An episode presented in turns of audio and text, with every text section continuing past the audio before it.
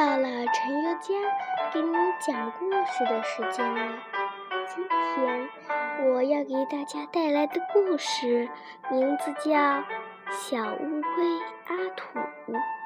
河边鹅卵石砌成的城堡里，住着小乌龟阿土。阿土虽然生活的非常舒适，但他还是想去上学。成为一个出色的孩子。一天，太阳刚刚升起，阿土就出发了。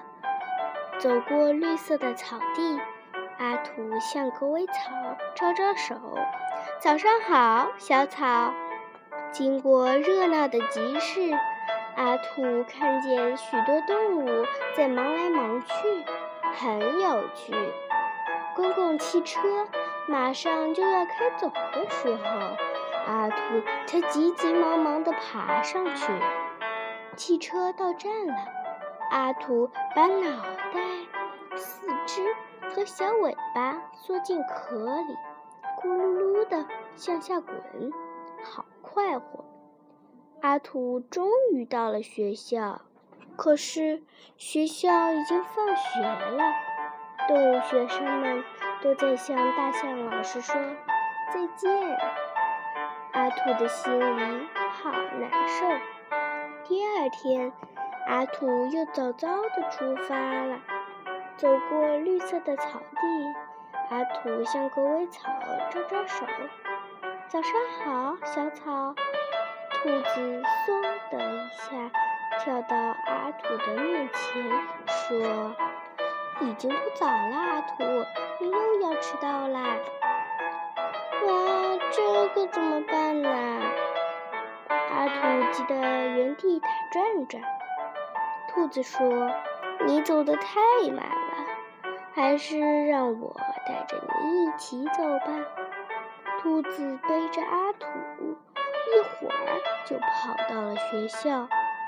大象老师讲给阿土和兔子每人一颗五角星，阿土和兔子高兴极了。第三天，阿土起得更早了。